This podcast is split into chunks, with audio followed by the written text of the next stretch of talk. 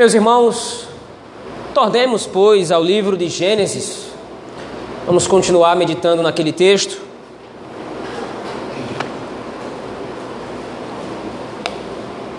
A nossa missão, domingo após domingo, é meditar ao longo deste livro a palavra do Senhor em todas as ocasiões em que Ele nos der oportunidade. Livro de Gênesis, agora no capítulo 31. Mais uma vez, lembrando, pela manhã nós temos lido continuadamente o livro de Gênesis. Hoje pela manhã nós lemos esse mesmo capítulo. E agora nós vamos mais uma vez lê-lo, porém, meditando através da exposição da palavra do Senhor neste texto. Livro de Gênesis, capítulo 31, versículos de 1 ao 55, isto é, todo o capítulo. Assim nos diz o texto da palavra do Senhor. Então ouvia Jacó os comentários dos filhos de Labão, que diziam: Jacó se apossou de tudo o que era de nosso pai, e do que era de nosso pai juntou, toda ele, juntou ele toda essa riqueza. Jacó, por sua vez, reparou que o rosto de Labão não lhe era favorável como anteriormente. E disse o Senhor a Jacó: Torna a terra de teus pais e a tua parentela, e eu serei contigo. Então Jacó mandou vir Raquel e Lia ao campo, para junto do seu rebanho. E lhes disse: Vejo que o rosto de vosso pai não me é favorável como anteriormente. Porém, o Deus de meu pai tem estado comigo. Vós mesmas sabeis que com todo empenho tenho servido a vosso pai. Mas vosso pai me tem enganado e por dez vezes me mudou o salário. Porém, Deus não lhe permitiu que me fizesse mal nenhum. Se ele dizia: Os salpicados serão o teu salário, então todos os rebanhos davam salpicados. E se dizia: Os listados serão o teu salário, então os rebanhos todos davam listados. Assim, Deus tomou o gado de vosso pai e mudeu a mim. Pois, chegado o tempo em que o rebanho concebia, levantei os olhos e vi em sonhos que os machos que cobriam as ovelhas eram listados, salpicados e malhados. E o anjo de Deus me disse em sonho: Jacó. Eu respondi: Eis-me aqui. Ele continuou: Levanta agora os olhos e vê que todos os machos que cobrem o rebanho são listados, salpicados e malhados. Porque vejo tudo o que Labão te está fazendo. Eu sou o Deus de Betel, onde ungiste uma coluna, onde me fizeste o voto. Levanta-te agora, sai desta terra e volta para a terra de tua parentela. Então responderam Raquel e Lia e lhe disseram: Há ainda para nós parte ou herança na casa de nosso pai? Não nos considera ele como estrangeiras, pois nos vendeu e consumiu tudo o que nos era devido. Porque toda a riqueza que Deus tirou de nosso pai é nossa e dos nossos filhos. Agora, pois, faze tudo o que Deus te disse. Então se levantou Jacó e, fazendo montar seus filhos e suas mulheres em camelos, levou todo o seu gado e todos os seus bens que chegou a possuir o gado de sua propriedade que acumulara em Padã Arã, para ir a Isaac, seu pai, à terra de Canaã. Tendo ido Labão fazer a tosquia das ovelhas, Raquel furtou os ídolos do lar que pertenciam a seu pai. E Jacó logrou a Labão, o arameu, não lhe dando a saber que fugia. E fugiu com tudo o que lhe pertencia. Levantou-se, passou o Eufrates e tomou o rumo da montanha de Gileade. No terceiro dia, Labão foi avisado de que Jacó ia fugindo Tomando, pois, consigo a seus irmãos, saiu-lhe no encalço por sete dias de jornada e o alcançou na montanha de Gileade. De noite, porém, veio Deus a Labão, o arameu, em sonhos, e lhe disse: Guarda-te, não fales a Jacó nem bem nem mal. Alcançou, pois, Labão a Jacó. Este havia armado a sua tenda naquela montanha. Também Labão armou a sua tenda, ou também Labão armou a sua com seus irmãos na montanha de Gileade. E disse Labão a Jacó: Que fizeste que me lograste e levaste minhas filhas como cativas pela espada? Por que fugiste ocultamente e me lograste e nada me fizeste saber, para que eu te despedisse com alegria e com cânticos e com tamboril e com harpa? E por que não me permitiste beijar meus filhos e minhas filhas? Nisso procedeste incessadamente.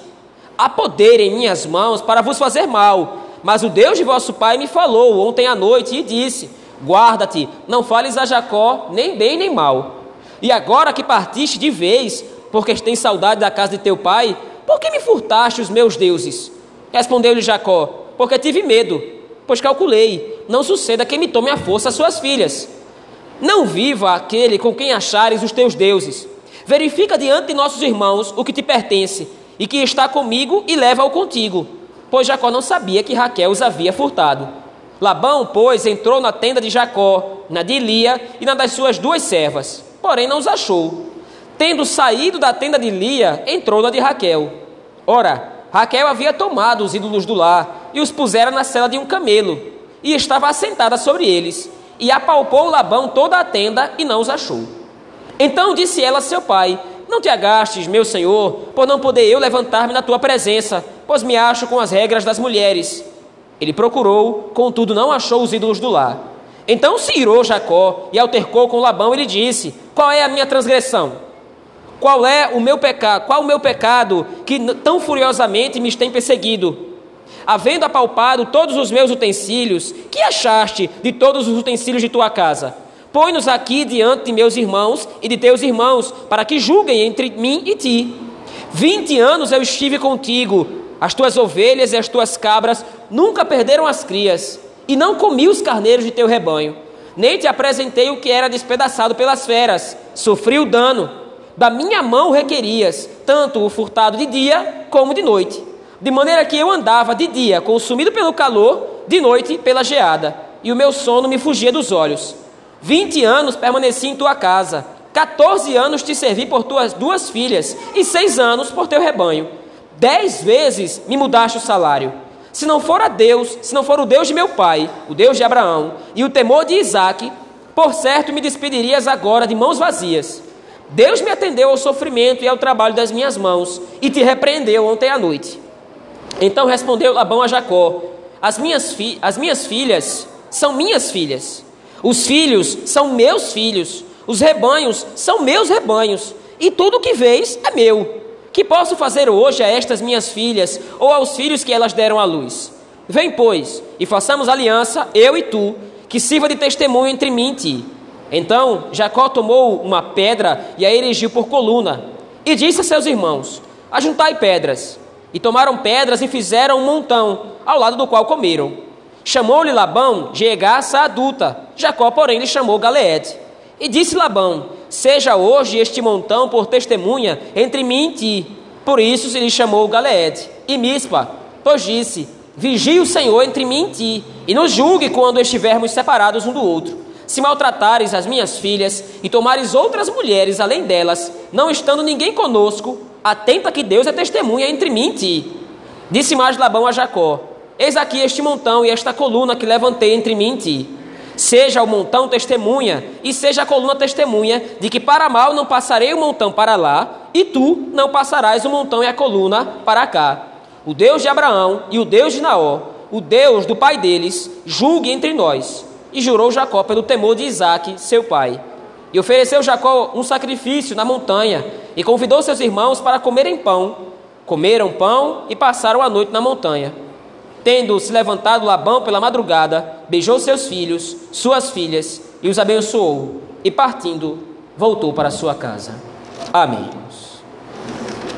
Vamos orar o nosso Deus nesse momento, pedindo que Ele nos ajude na meditação em Sua palavra.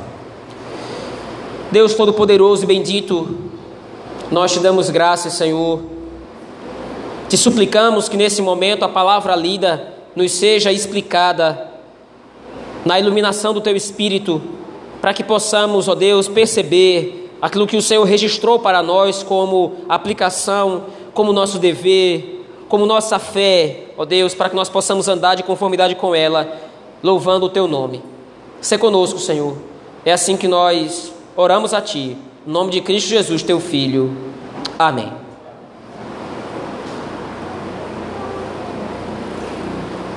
Meus irmãos, os escritores bíblicos muitas vezes recorrem ao recurso da repetição para enfatizar certos aspectos do texto sagrado.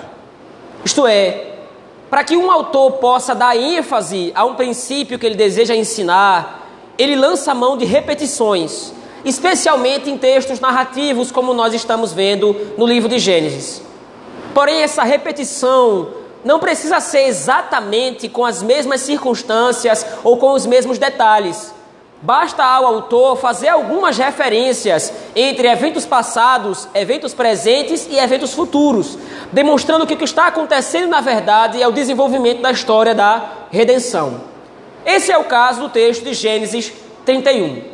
À luz de todos os capítulos anteriores, através dos quais nós temos visto o desenvolvimento da história de Jacó, nós temos percebido uma certa tendência de Moisés a repetir alguns temas. A bênção de Deus em favor do seu eleito, a questão da progressão da linhagem, da aliança como marco para o povo de Deus, o favor divino protegendo os seus eleitos dos inimigos. Todos esses temas foram repetidos, foram, na verdade, falados em Abraão, repetidos em Isaac e depois, posteriormente, confirmados em Jacó. E agora Gênesis 31 é mais um desses casos. Aqui nesse texto nós vamos perceber que Deus, o Senhor, está na verdade cumprindo a sua aliança para com Abraão. Ele precisa enfatizar isso, na verdade não é uma necessidade, mas ele demonstra isso para que o povo de Israel pudesse de fato crer que o Senhor é fiel à sua aliança. A repetição de temas ao longo das narrativas bíblicas Dessa forma, demonstra uma deficiência do povo em acreditar nessas verdades e uma vontade divina em confirmá-las para que o povo possa ser suprido nessa necessidade. Infelizmente, o povo de Israel é um povo de memória curta. É um povo que precisa ser lembrado constantemente que o Senhor firmou um pacto que esse pacto não falha, que o Senhor é fiel às suas promessas e que as está executando para sua honra e sua glória e favorecimento do seu povo. Infelizmente, nós temos o mesmo problema. Infelizmente, nós também somos pessoas com memória curta no que diz respeito à Escritura, no que diz respeito às promessas do Senhor. Porque, embora Deus nos revele na Sua palavra que as Suas misericórdias se renovam todos os dias sobre nós, nós falhamos em acreditar muitas vezes que Deus faça isso e duvidamos da providência do Senhor, por exemplo. Embora Deus repita constantemente na Escritura que é com o seu povo, ou seja, Ele está com o seu povo, Ele protege o seu povo, Ele garante a vitória do seu povo através de Cristo, o seu Messias. Muitas vezes nós desconfiamos das promessas do Senhor e agimos como se ele não existisse. Dessa forma, a conexão maior entre a igreja do Senhor hoje e Israel que ouviu esse texto é exatamente essa necessidade de relembrar os ouvidos que o Senhor protege o seu povo diante dos inimigos. Para isso, então, Moisés estruturou o Gênesis 31 de uma forma muito parecida com a narrativa do Êxodo, algo que nós já temos visto aqui, domingo após domingo, no livro de Gênesis. Nós já temos visto, à luz do capítulo 30, as intenções dolosas de Labão em tentar oprimir Jacó. Jacó tem trabalhado de maneira honesta, se é que se pode atribuir esse, essa característica a Jacó, pelo menos nesse momento, mas Jacó, até esse ponto da sua história, tem trabalhado de maneira honesta para o seu senhor Labão. Seu sogro tem sido mau porque ocultou dele o costume de entregar a filha mais moça no lugar da filha mais jovem. Jacó, então, agora está sofrendo a opressão de Jacó, assim como o povo de Israel estava sofrendo a opressão no Egito, debaixo, debaixo do governo de Faraó. E agora, então, no texto do capítulo 31, nós temos a resolução para o problema de Jacó. Volte seus olhos ao texto, por favor. Em primeiro lugar, o autor se preocupa em demonstrar o ambiente de conflito em que Jacó estava. Então, o versículo 1 do capítulo 31 demonstra exatamente isso. Então, ouvia Jacó os comentários dos filhos de Labão, que diziam: Jacó se apossou de tudo que era do nosso pai, e do que era do nosso pai, juntou ele toda esta riqueza. E como se não bastasse esses comentários dos filhos de Labão, o próprio Jacó agora percebe que o rosto de Labão não lhe era favorável como anteriormente. É provável aqui que a preocupação, os comentaristas dizem isso, é provável aqui que a preocupação dos filhos de Labão seja com sua herança. nosso pai está empobrecendo, ao passo que Jacó está enriquecendo. Se a coisa continuar dessa forma, não vai haver herança para nós. Jacó agora está tomando a herança que é nossa. Ele está enriquecendo às custas do nosso pai. O que não é nenhuma mentira. O próprio Jacó vai, vai fazer esse tipo de exceção, como nós veremos, por exemplo, à luz, do, à luz do versículo 9. O próprio Jacó diz isso. Deus tomou o que era do vosso pai e mudeu a mim. O ponto que os filhos de Labão não estão percebendo, naturalmente, é que, como disse antes, é o próprio Deus quem está tirando as riquezas de Labão e dando a Jacó. Veja, essa ideia de transferência de riqueza, ela não é necessariamente uma informação nova na Escritura. Como disse, a intenção de Moisés é fazer um paralelo entre Jacó e Israel, entre Labão e o Egito. Quando nós chegamos ao livro do Êxodo, nós vamos perceber que a mesma estrutura ou a mesma situação acontece. Ao passo que os filhos de Israel vão crescendo na terra do Egito, vão se tornando cada vez mais prósperos. E o temor do Faraó é que, de repente, em determinado momento, os filhos de Israel cresçam em número de maneira tão grande que possam se virar contra o próprio Egito num, num caso de guerra, por exemplo. Mas, além disso, o próprio texto de Êxodo, no capítulo 3, vai dizer que a promessa de Deus é de que o povo de Israel despojaria os egípcios. O que acontece no capítulo número 12, por ocasião da Páscoa.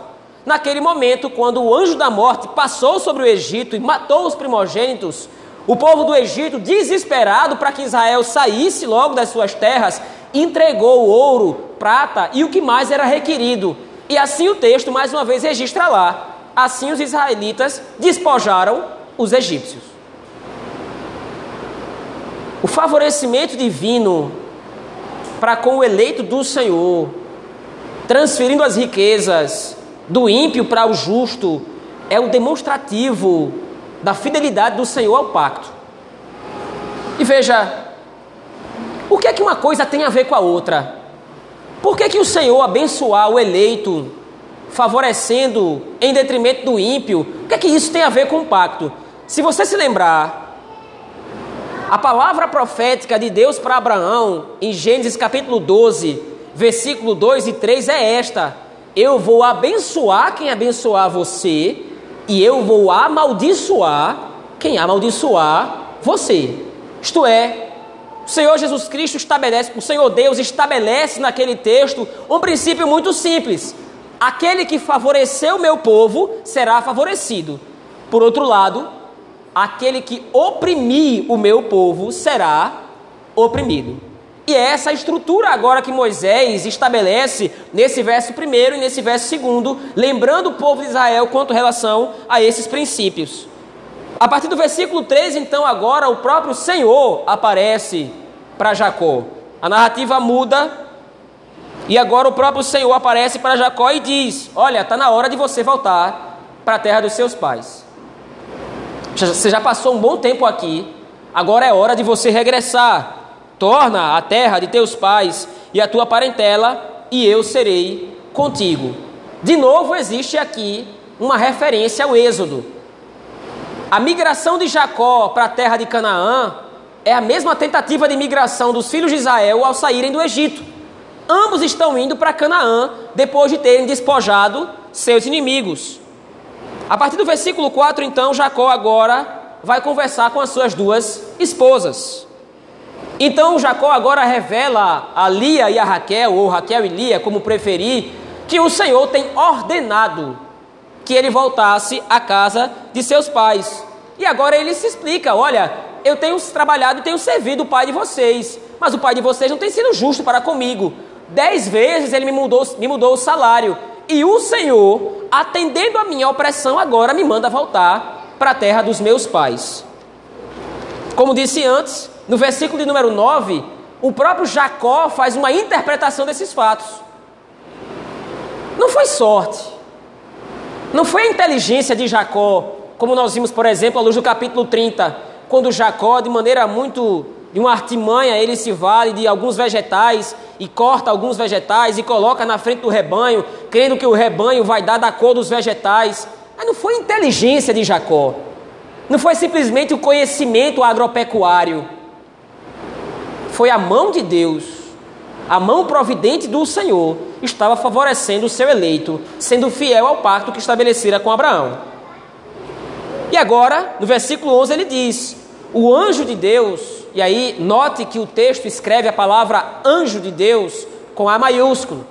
E nós já temos interpretado isso aqui, nós temos visto aqui isso em algum momento.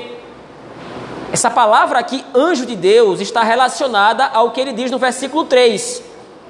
O anjo de Deus aqui é uma personificação divina em forma de anjo. Ou seja, o Senhor aparece em forma de anjo para o próprio Jacó aqui. Mas esse anjo não é um anjo qualquer. Os teólogos interpretam essa perspectiva, os teólogos interpretam esse personagem como sendo a aparição da própria segunda pessoa da Trindade. Então agora, o próprio Cristo, podemos dizer dessa forma, ainda que seja uma anacronia ou anacronismo, o próprio Cristo agora aparece para Jacó e diz: torne a sua terra. Eu sou o Deus de Betel. Mas ainda no versículo 12 ele diz: Ele continuou: Levanta agora os olhos e vê que todos os machos que cobrem o rebanho são listados, salpicados e malhados. E ele diz: Porque vejo tudo que Labão te está fazendo. Parece não haver conexão entre essa frase e a narrativa anterior. Porque o anjo de Deus aqui está descrevendo o rebanho de Labão. E o rebanho que o Senhor tirou de Labão e deu a Jacó. Mas qual é a justificativa? Porque o Senhor está vendo tudo que Labão te está fazendo. Se você se lembrar, no livro do Êxodo, no capítulo 3, o próprio Deus se apresenta para Moisés. E naquela apresentação, o Senhor chama Moisés e diz que Moisés deve ir à terra do Egito, fará, falar ao Faraó, ordenando que Faraó deixe o povo ir, porque o Senhor tem visto a opressão que os egípcios estão infringindo contra os filhos de Israel. Veja, a frase é a mesma. Eu tenho visto o que Labão te está fazendo, e eu vi o que o Faraó está fazendo contra os filhos de Israel. É outra referência entre a história de Jacó e do povo de Israel nesse texto. Porém, agora, finalmente, no verso 14, o autor chega à resposta das esposas. Lembre, todo esse momento é um diálogo, ou pelo menos um monólogo até aqui, de Jacó com as suas duas esposas. Ele está justificando. Olha, eu quero voltar para a casa dos meus pais. Em primeiro lugar, porque Deus me mandou, Deus quer que eu volte para a casa dos meus pais, para minha parentela, para a terra da aliança. E em segundo lugar, já é hora de voltar. Teu pai está me oprimindo, os pais, o pai de vocês está me oprimindo. E aí então, qual é a resposta das esposas? Olha, ainda há para nós parte ou herança na casa de nosso pai? Entenda, a palavra herança aqui é a chave do texto. Diante da justificativa de Jacó, a pergunta das esposas de Jacó para ele é: Nós não temos mais herança aqui. O que é que nos prende aqui? E agora, Raquel e Lia vão fazer uma confissão de fé extraordinária. Elas vão dizer: toda a riqueza que Deus tirou do nosso pai é nossa. Noutras palavras, Raquel e Lia agora elas confessam a fé no Deus de Israel, dizendo: o Senhor é a nossa herança. O Senhor tirou a riqueza do nosso pai, que era nossa. Porque a justificativa delas é o seguinte: olha, o nosso pai gastou o nosso dote. E os irmãos lembram bem, o dote era a segurança da esposa caso o marido morresse.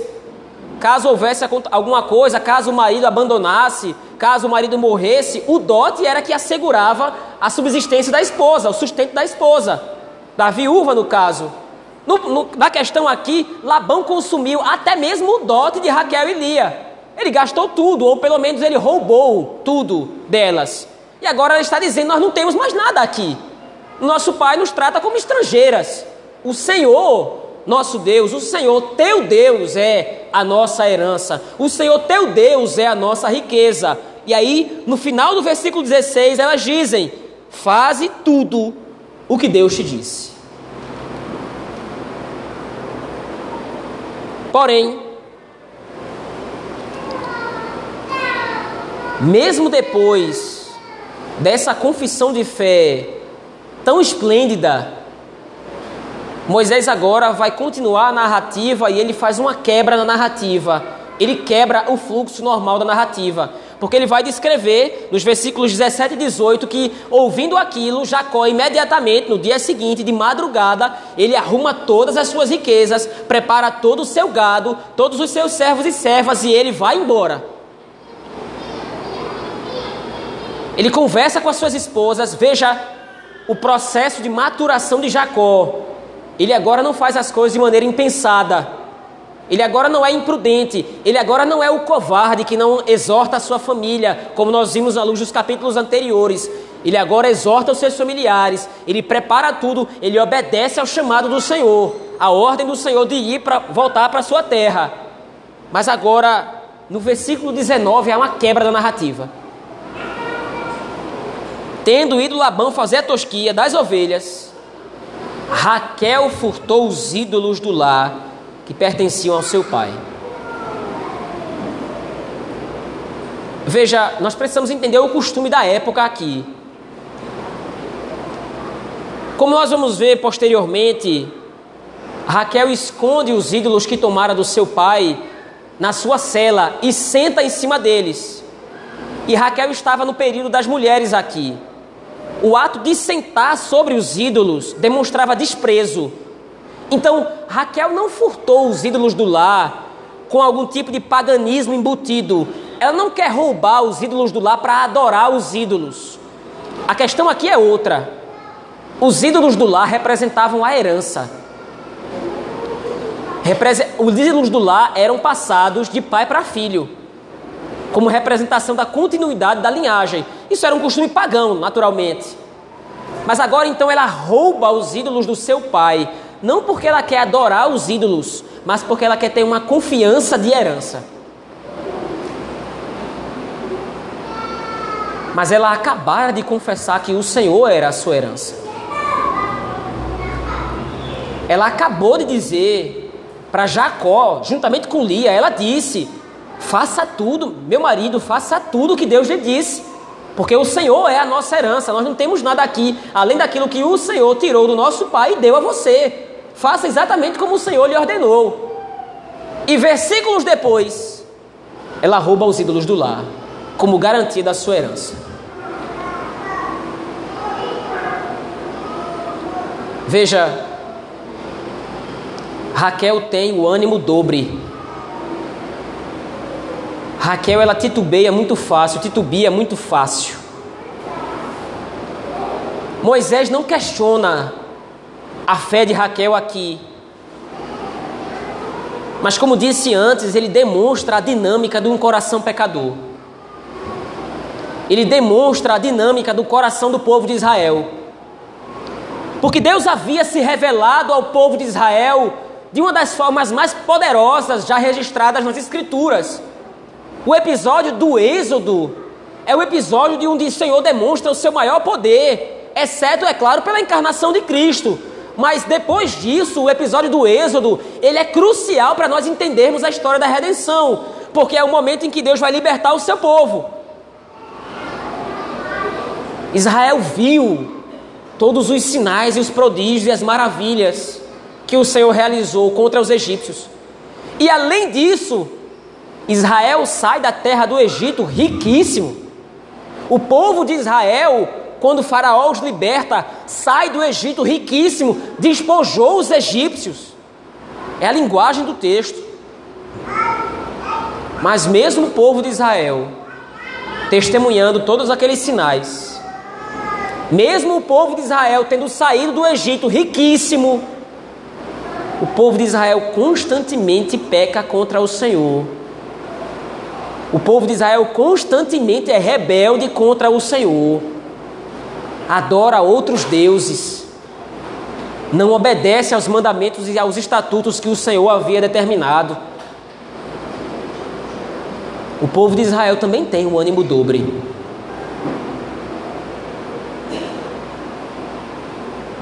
Raquel é um caso clássico e é um símbolo clássico da nossa fraqueza. Porque com a boca nós confessamos que o Senhor é a nossa herança. Mas basta que o Senhor dê as costas, nós furtamos os ídolos do lar desse mundo. Raquel é o retrato claro da nossa infidelidade ao Senhor. Porque o Senhor nos prova diariamente, constantemente, que Ele é a nossa providência, que Ele é a nossa herança, que Ele é a nossa riqueza, que Ele está conosco, que Ele nos protege dos inimigos, como é o caso do texto. Mas diariamente, nós também falhamos em vivermos de maneira coerente com essa nossa confissão.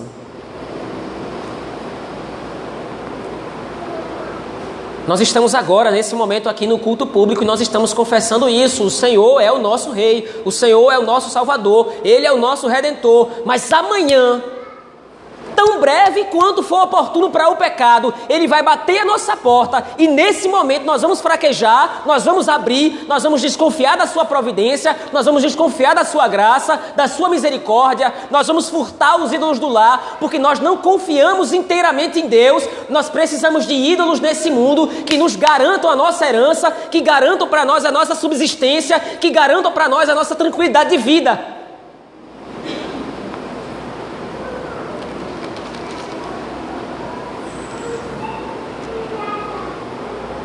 Nós somos tão fracos e superficiais na nossa confissão de fé quanto Raquel era.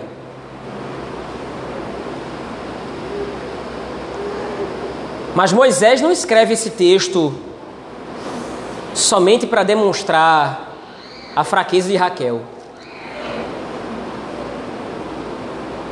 Moisés escreve esse texto não para demonstrar a infidelidade de Raquel. Moisés escreve esse texto para demonstrar a fidelidade do Senhor em cumprir a sua aliança.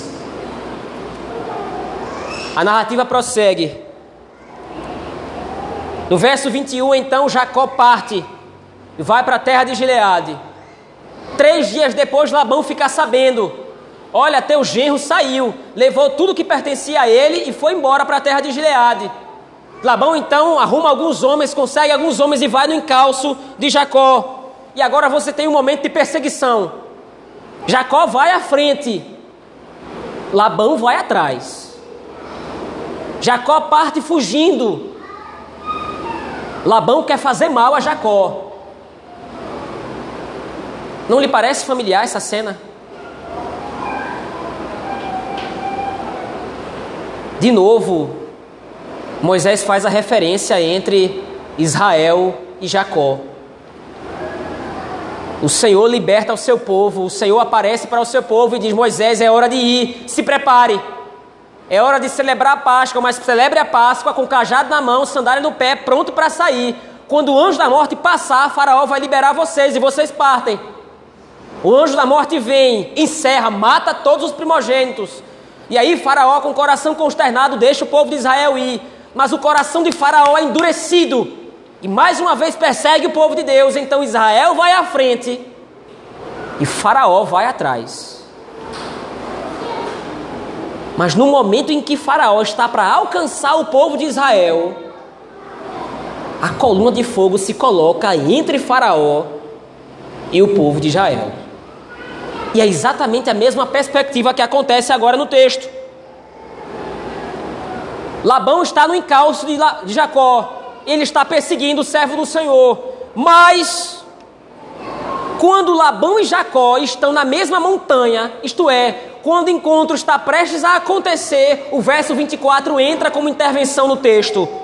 De noite, porém, veio Deus a Labão, o arameu, em sonhos, e lhe disse: Guarda-te, não fales a Jacó, nem bem, nem mal.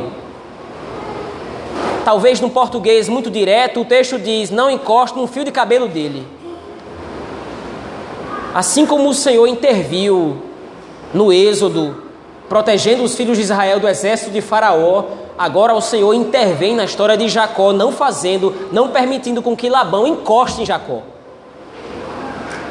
E agora então há um encontro entre os dois, um debate. Finalmente Jacó encontra. E agora, de maneira muito pretensiosa, Labão vai dizer: O que foi que você fez? Por que você saiu corrido? Eu gostaria de despedir você com harpa, com tamboril. Muito falsamente, Labão diz isso, porque agora ele viu que o Deus de Abraão é com Jacó.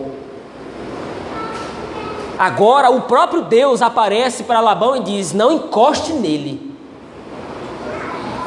E aí, por causa disso, agora Labão usa esse argumento: Eu queria ter beijado as minhas filhas, eu queria ter despedido em paz os meus filhos. Você simplesmente fugiu, você agiu insensatamente. Olha, diz o verso 29, há poder nas minhas mãos de te fazer mal. Porém, o Deus de vosso pai me falou ontem à noite e disse: Guarda-te, não fales nem bem nem mal a Jacó. E aí então Jacó vai se explicar porque foi que ele fugiu. Olha, eu tive medo de que você de repente pudesse tomar as suas filhas. Mas já que você está procurando os ídolos do seu lar, procure nas minhas tendas. Se você achar alguma coisa sua, você pode trazer aqui para fora e nós vamos decidir o caso. Traga aqui adiante de todos, publique adiante de todos. E aí é a ocasião em que Labão procura, mas Raquel está sentada em cima dos ídolos. Ele não acha, ele não encontra os ídolos. Então, providencialmente o Senhor fez com que Labão não encontrasse para que a verdade se estabelecesse. Através das palavras do próprio Jacó, o autor demonstra qual é a situação de Deus nessa situação toda, nesse episódio todo. Versículo 36. Então cirou Jacó e altercou com Labão e disse: Qual é a minha transgressão? O que foi que eu fiz de mal? Qual é o meu pecado? Para que você tão furiosamente me persiga. Você apalpou todos os meus bens, você procurou todas as minhas tendas e não encontrou nada. 20 anos eu servi a você, 14 por suas duas filhas, 6 por causa do teu rebanho. Você dez vezes me mudou o salário. Apesar de Jacó ter dito tudo isso, no final do texto, no versículo 42, é que aparece a justificativa. Se não fora o Deus de meu pai Abraão e o temor de Isaque, por certo me despedirias agora de mãos vazias Deus me atendeu ao sofrimento e ao trabalho das minhas mãos e te repreendeu ontem à noite. Você não vai fazer mal a mim porque você não quer ou porque você é temente a Deus. Você não vai fazer mal a mim porque Deus lhe repreendeu ontem à noite.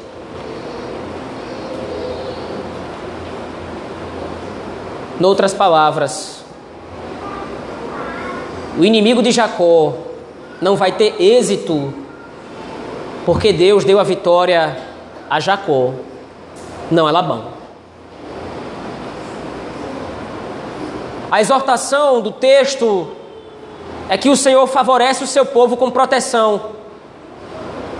Assim como o Senhor Deus prometeu a Abraão uma linhagem, uma descendência, agora essa descendência está em desenvolvimento, como nós vimos, à luz do nascimento dos filhos de Jacó. Assim como o Senhor Deus protegeu Abraão na sua peregrinação, assim como protegeu Isaac na sua peregrinação, chegou a vez de Jacó ser protegido pelo Senhor, a fim de demonstrar a fidelidade do Senhor à sua aliança.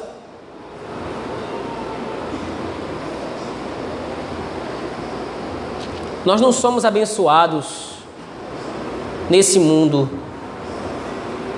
por nossa fidelidade ao nosso Deus. Nós não somos abençoados nesse mundo pela nossa gratidão ao Senhor. Nós somos abençoados nesse mundo. Nós somos protegidos pelo Senhor nesse mundo. Porque o Senhor é fiel à sua aliança. É disso que Gênesis 31 fala. Gênesis 31, capítulo 31, ele fala: O Senhor, mais uma vez, através do seu servo Moisés, está repetindo um tema já trabalhado na Escritura, mas a repetição é para suprir a necessidade do povo de compreender o quanto Deus é fiel e quanto a sua fidelidade vai além das nossas expectativas.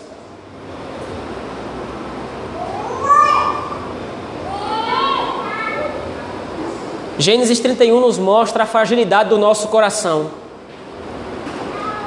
o quanto nós somos rápidos em desconfiar da providência de Deus. Basta que os problemas batam a porta, basta que as coisas não fluam tão bem quanto deveriam e nós desconfiamos da divina providência. Talvez você nunca tenha dito com a boca: Eu não confio em Deus. Talvez você nunca tenha dito de fato: Eu desconfio que o Senhor talvez não esteja olhando para mim. Mas quando você age sem consultar primeiro ao Senhor, quando você age sem descansar na providência, é isso que você está falando. Quando você toma as decisões na sua vida, baseadas em simplesmente aquilo que você acha que é o certo, quando você toma as decisões na sua vida, achando que na verdade é você quem supre as suas necessidades, você está roubando ídolos do lar, assim como Raquel roubou. Você está desconfiando da providência. Ora, a providência do Senhor, como disse antes, guiou a jornada de Abraão do começo ao final. Foi a providência divina que guiou a jornada de Isaac do começo ao final, como nós veremos daqui a pouco, nos próximos domingos. Foi a providência do Senhor, e isso vai ficar claro quando nós chegarmos no capítulo 50 quando de repente os irmãos de José ficam com medo de José, José agora é governador sobre o Egito, ele tem todo o poder sobre o Egito, abaixo somente do Faraó. E agora então os irmãos de José dizem: Bom, agora o nosso irmão vai querer se vingar de nós, porque o motivo de repente do controle da sua ira acabou de morrer. Nosso pai morreu, Jacó, aliás, José vai querer se vingar de nós. E aí então os irmãos de José chegam para ele e dizem: Olha, foi nosso pai que disse para você nos perdoar. Qual é a resposta de José? E eu estou lá no lugar de Deus. Vocês intentaram o mal, mas Deus o transformou em bem, para que se conserve toda essa gente em vida como agora vês. E o que é que isso tem a ver? Veja a complexidade do que é trabalhado no livro de Gênesis aqui. Nós precisamos entender isso. O Senhor usa o mal, muitas vezes que nos acontece, para na verdade o nosso bem. E nós tolamente muitas vezes reclamamos das circunstâncias difíceis que acontecem nas nossas vidas. E nós tolamente muitas vezes desconfiamos da providência. Por que isso me aconteceu? Por que eu estou passando por esses problemas? Por que eu estou enfrentando essas dificuldades? Note Talvez será que José, será que Jacó, Abraão, Isaac, eles questionaram isso diante de Deus? Talvez tenham feito, mas o ponto, a questão na história deles demonstra o contrário. O Senhor está por trás de absolutamente todas as circunstâncias.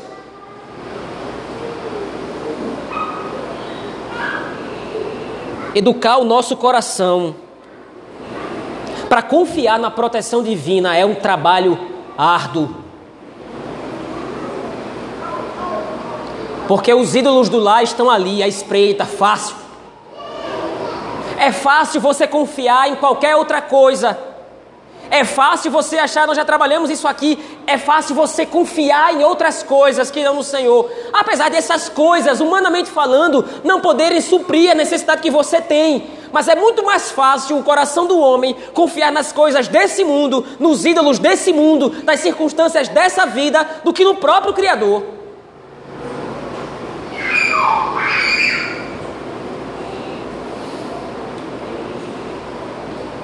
E agora, a partir do versículo 43 até o final do texto, Labão e Jacó vão fazer uma aliança.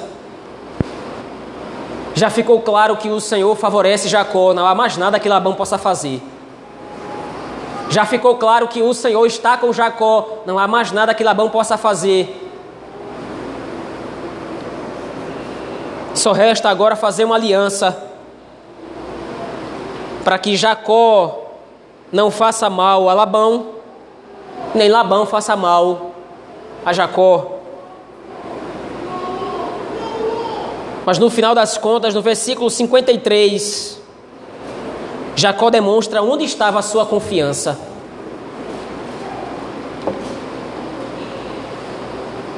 O Deus de Abraão e o Deus de Naó, o Deus do pai deles, julgue entre nós. E jurou Jacó pelo temor de Isaac.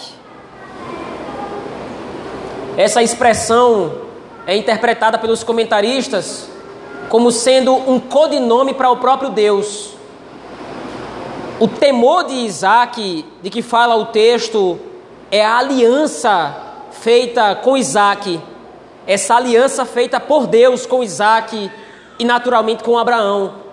E agora, enquanto que Labão está jurando pelo Deus de Naó, pelo Deus de Abraão, Deus que ele não conhecia, apesar de ele ter visto esse Deus em sonho, Enquanto Labão está jurando pelos seus deuses, pelos ídolos do seu lar, ídolos que lhe foram furtados, ele não recuperou. Mas enquanto Labão tem a fé frívola, uma fé pagã, se podemos dizer dessa forma, Jacó demonstra onde está a sua confiança.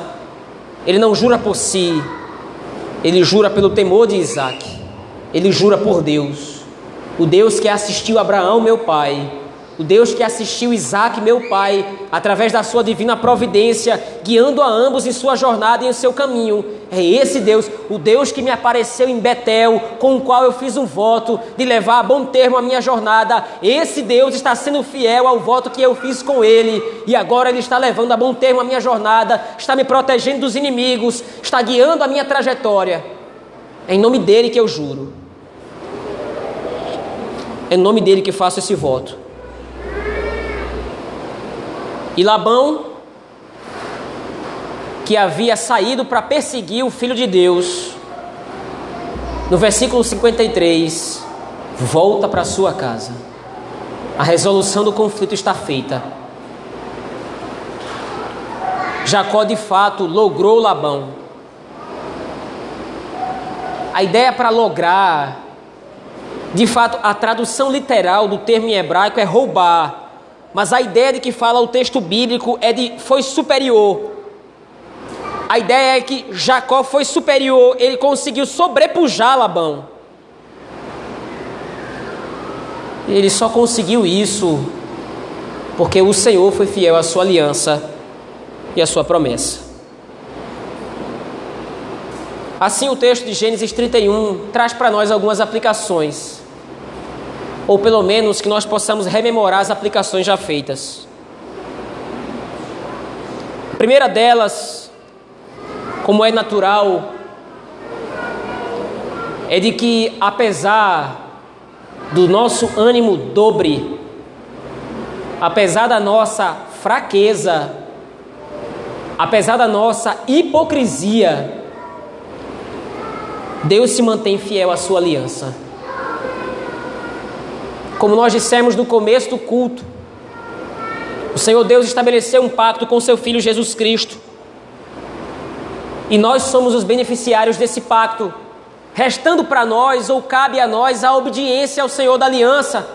Senhor que nos favorece, como já disse largamente aqui, nos favorece com a proteção, com a provisão diária. Mas não é a sua fidelidade que garante as bênçãos do Senhor. Não é a sua fidelidade, não é a sua firmeza, não é a nossa integridade em guardar os mandamentos do Senhor, se é que nós temos alguma, a causa de não sermos consumidos é única e exclusivamente a graça e o amor do Senhor. Por que nós podemos confiar que nós sobreviveremos num mundo mau e perverso como esse em que temos vivido? Por que, que nós podemos, nós enquanto cristãos, podemos ter tranquilidade, apesar do mundo estar um pandemônio, apesar do mundo estar uma bagunça, uma desordem, apesar de o mal ter crescido e se avolumado no mundo, o que é que pode fazer um crente em Cristo descansar num mundo tão terrível quanto este, a graça, a misericórdia do Senhor firmada na sua aliança. A história da redenção não é sobre nós, o quanto nós somos bons, o quanto nós somos merecedores da salvação. A história da redenção na Escritura centraliza a Cristo como objeto central do pacto que o Senhor Deus estabeleceu, nos tornando beneficiários dele. Então, apesar da sua infidelidade, apesar da sua fraqueza, apesar da sua vagarosidade em guardar os mandamentos do Senhor, você pode ter certeza que Deus jamais lhe desamparará. Em segundo lugar,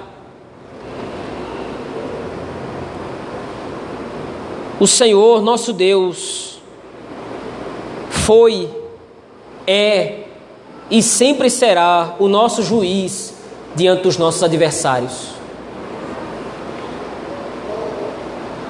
Labão afronta Jacó e diz: Por que você fez isso? Você agiu insensatamente.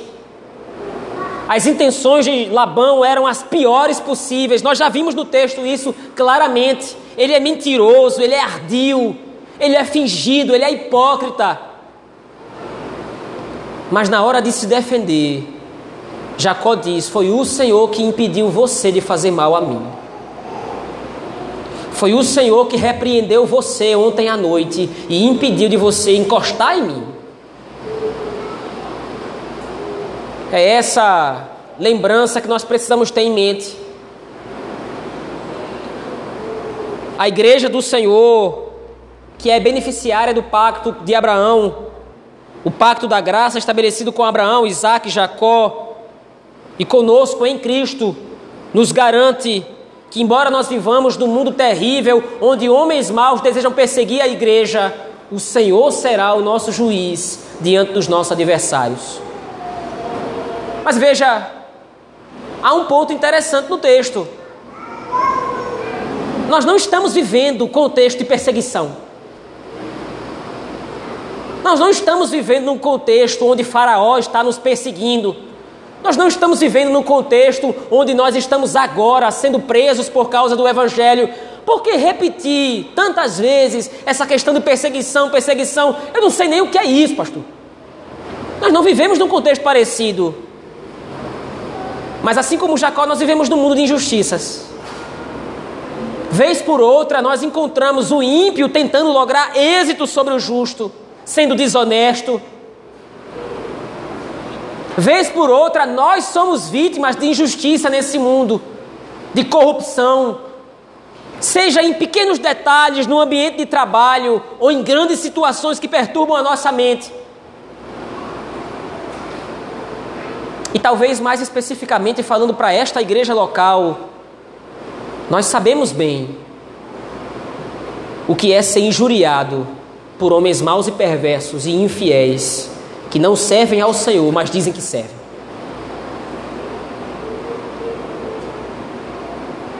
A nossa confiança não está nos juízes humanos. A nossa confiança está no Senhor. Ele é o nosso juiz.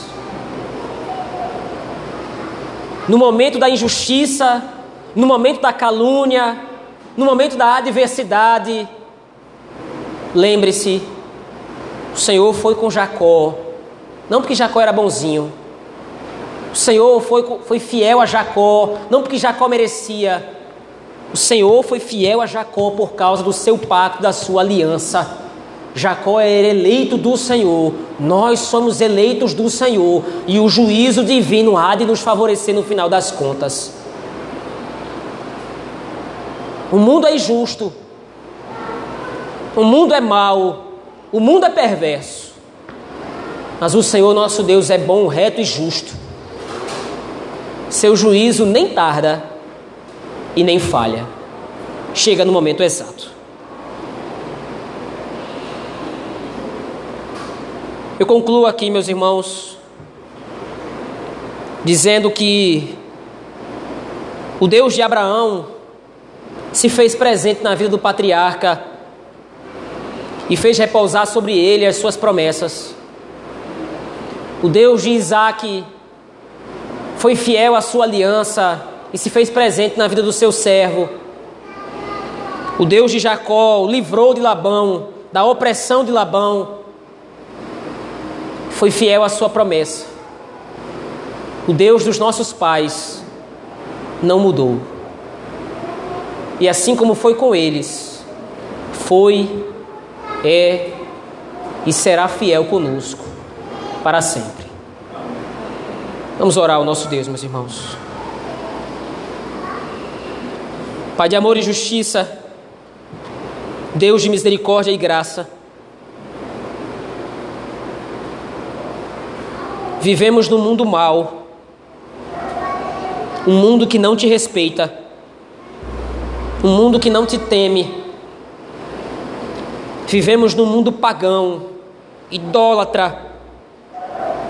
Vivemos num mundo em que homens confiam em outros homens.